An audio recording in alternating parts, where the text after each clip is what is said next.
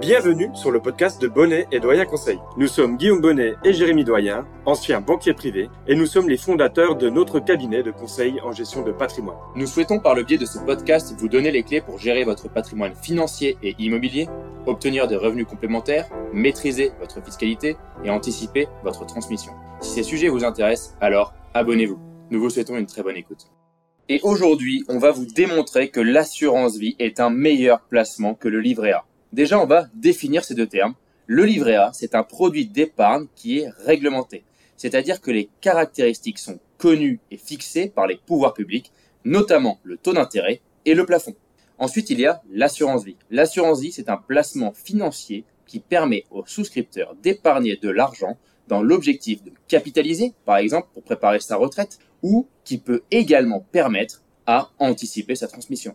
Et je pense, Guillaume, qu'il est important de faire un point aussi sur les deux possibilités au sein de l'assurance vie entre le fonds en euros et les unités de compte. Exactement, Jérémy. Dans le cadre d'un investissement sur un contrat d'assurance vie, vous allez pouvoir effectuer un versement et investir sur deux types de supports différents. Tu viens de les nommer c'est le fonds en euros et les supports en unités de compte. Le fonds en euros, il est constitué à 80% d'obligations de l'État français. C'est pour ça que sa rémunération est dépendante des taux d'intérêt d'emprunt de l'État français. Les assureurs sur cette partie garantissent aux souscripteurs les sommes qu'il a placées. Le risque financier est donc porté par la compagnie d'assurance. Pour ce qui est des unités de compte, elles correspondent à un support d'investissement financier qui est présent à l'intérieur du contrat d'assurance vie. Au sein d'un même contrat d'assurance vie, l'épargnant peut placer son argent sur différents supports en unités de compte. On retrouve par exemple des supports immobiliers, des supports d'investissement en actions, ou en obligation à l'intérieur d'un même contrat d'assurance vie. Maintenant que vous connaissez un peu mieux ces deux enveloppes différentes, notre objectif dans ce podcast est de les comparer sur cinq points bien précis. Le premier point, ça sera le rendement. On parlera ensuite de la fiscalité pour chacune de ces enveloppes. La disponibilité des fonds sera également abordée. On échangera également sur la transmission du capital par ces enveloppes. Et enfin, on fera un point sur les frais de ces deux enveloppes. Et du coup, Guillaume, comme tu viens de le dire, on va commencer par le rendement. Donc déjà, il faut savoir la rémunération moyenne du livret A en 2022. La plupart des personnes que je croise me disent que c'était 2%. Eh bien non, c'est totalement faux. Le livret A a rémunéré 1,37% en moyenne en 2022. Car oui, il a rémunéré 0,5% pendant un mois, le mois de janvier, puis 1% à partir de février jusqu'à août, et enfin 2% sur la fin de l'année, ce qui fait une moyenne de 1,37% sur 2022. En comparaison, la moyenne de la rémunération des fonds en euros en 2022, net de frais et de fiscalité, est de 2% en moyenne. Donc, le fonds en euros est déjà meilleur que le livret A sur ce point-là. On est d'accord, Guillaume? On est totalement d'accord sur ce point, et il faut bien comprendre que la rémunération du livret A, tout comme celle du fonds en euros, vont aller en augmentant encore en 2023 puisque l'inflation est également toujours présente. Attardons-nous maintenant sur la fiscalité. Vous savez sûrement que le livret A n'est pas fiscalisé, c'est-à-dire que le rendement qui est proposé est net de fiscalité et vous pouvez en disposer directement. Pour ce qui est du contrat d'assurance vie, la fiscalité elle va être différente selon la date d'ouverture de votre contrat puisqu'elle sera de 30% sur les gains avant 8 ans. Et une fois que vous passerez l'anniversaire des 8 ans du contrat, elle sera un peu plus avantageuse grâce à des abattements annuels de 4600 euros pour une personne célibataire et 9200 euros pour une personne qui serait en couple. Et ça, ça permet de réduire, voire supprimer totalement la partie imposition qui correspond à 12,8% sur les gains, je le rappelle. Et il reste seulement les prélèvements sociaux de 17,2% qui sont pour le coup déjà payés quand on est sur du fonds en euros. Prenons un exemple concret, Guillaume, pour compléter ce que tu viens de nous dire. Imaginons j'ai placé 10 000 euros et je veux récupérer mon argent 5 ans plus tard, donc je suis dans les fameux avant 8 ans. Euh, si je suis avant 8 ans, uniquement les plus-values vont être taxées. Imaginons que j'ai gagné 2000 euros, donc je suis passé d'un contrat de 10 000 à 12 000. C'est ces 2000 euros-là qui vont être imposés à 30%. Donc j'aurai 600 euros d'impôts et de prélèvements sociaux à payer sur ma plus-value de 2000 euros. Imaginons maintenant le même exemple après 8 ans. Je suis célibataire, j'ai donc un abattement de 4600 euros. On voit bien que cet abattement va supprimer la plus-value d'un côté, donc je ne paye pas d'impôt sur le revenu. Mais par contre, il ne faut pas oublier qu'il va falloir payer les prélèvements sociaux de 17,2%. Et donc, sur ces 2000 euros de gains, j'ai 17,2% de fiscalité, soit à peu près 350 euros d'impôt. Bon, après, on peut comprendre avec Guillaume que pour le commun des mortels, ce calcul n'est pas si simple. Donc, il faut peut-être prendre rendez-vous avec nous tout simplement pour analyser les fiscalités entre avant 8 ans et après 8 ans. Sachez qu'il y a aussi des spécificités en fonction de la date d'ouverture du contrat, si votre contrat a été ouvert avant 1998 ou même 1991. Ensuite, Jérémy, forcément, il est important de comparer ce qui peut inquiéter justement nos auditeurs, c'est la disponibilité des fonds. Est-ce qu'elle est pareille qu'on soit investi sur une assurance vie ou qu'on ait placé son argent sur notre livret A? Alors, on est bien d'accord, Guillaume, qu'on compare aujourd'hui, nous, le fonds en euros principalement, avec le livret A, car on parle de choses garanties en capital dans les deux cas. Donc le fonds en euros est disponible à tout moment sur l'assurance vie. C'est-à-dire que vous pouvez récupérer à tout moment votre épargne qui est investie sur le fonds en euros de votre assurance vie, tout comme le livret A. De plus, dans une assurance vie, il est tout à fait possible de réaliser une avance sur contrat. Cela veut tout simplement dire que l'assureur va vous prêter une partie de votre contrat d'assurance vie. Imaginons que vous avez placé 50 000 euros aujourd'hui.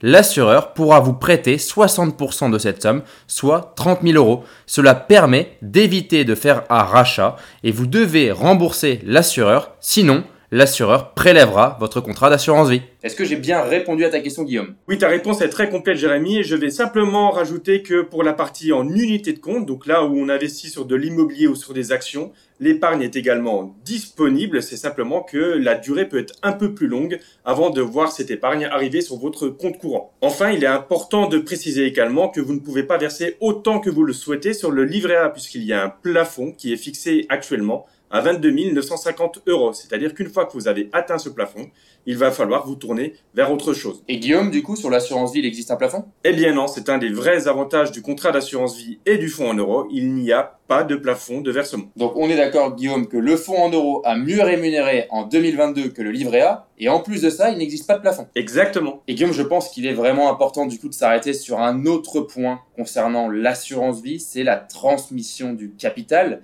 Euh, on a toujours entendu parler que l'assurance vie était intéressante pour cette partie-là. Peux-tu nous en dire un petit peu plus et comparer cela au livret A? Oui, là, l'assurance vie, c'est vraiment un de ses grands avantages. C'est cette faculté à pouvoir transmettre une partie de son patrimoine avec une fiscalité qui sera très avantageuse pour la personne qui recevra les fonds.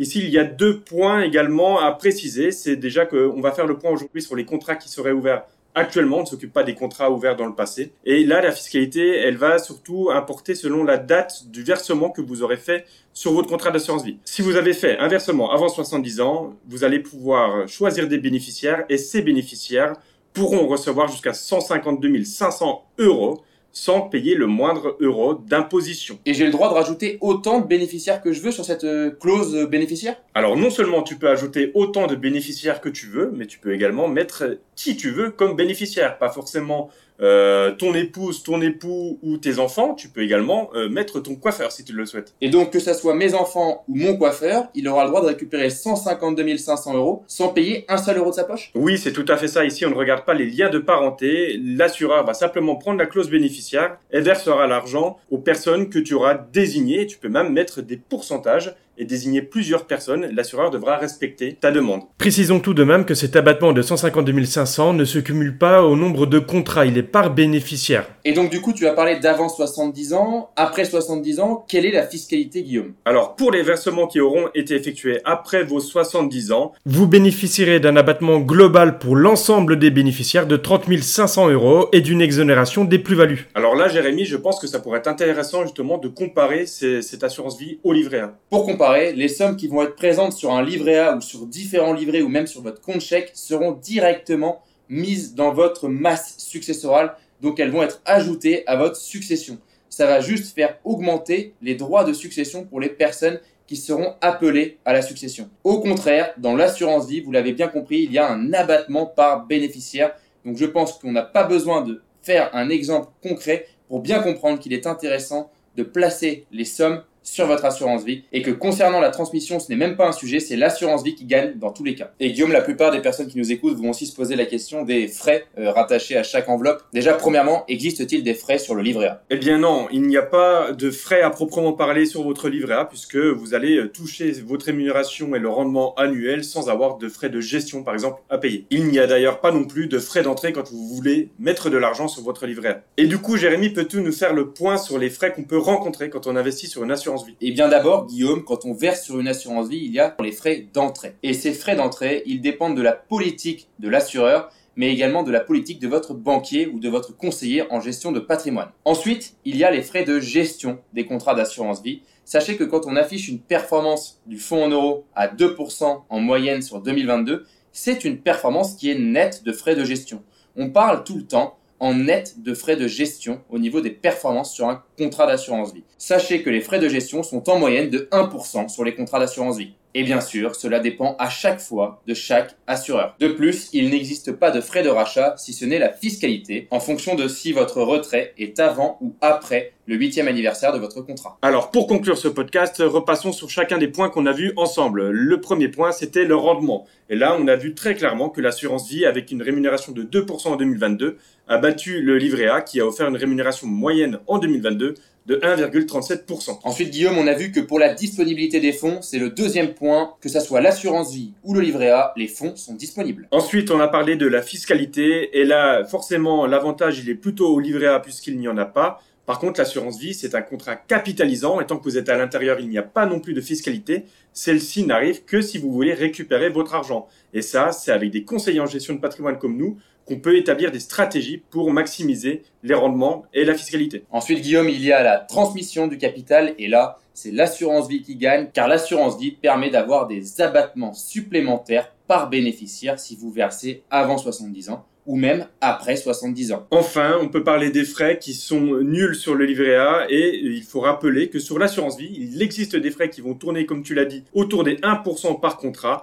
mais les performances que nous vous avons annoncées à 2% par exemple sont nettes de frais de gestion. Et Jérémy, il me semble également important de prévenir nos auditeurs que lorsqu'on investit sur un contrat d'assurance vie, le plus important n'est pas d'être par exemple 100% investi sur un fonds en euros, puisque l'assurance vie, elle a cet avantage, c'est d'offrir la possibilité de diversifier et de ne pas mettre tous ses œufs dans le même panier, comme on dit. Grâce à l'assurance vie, on va pouvoir investir dans l'immobilier, on va pouvoir investir dans les actions, dans les obligations. Et le but, c'est justement de faire une diversification qui respectera votre profil investisseur afin de vous offrir le meilleur rendement sur le long terme. Pour rappel, le livret A, lui, au contraire, est vraiment là pour votre épargne de précaution. On parle souvent de mettre sur ces livrets entre 3 et 6 mois de salaire en fonction des personnes et de vos besoins à court terme. On va tout de même rappeler aussi qu'il y a un livret aujourd'hui qui rapporte euh, un bon rendement et là c'est le livret d'épargne populaire et cette fois-ci oui, il est bien meilleur que le fonds en euros des assurances vie mais il est plafonné à 7700 euros.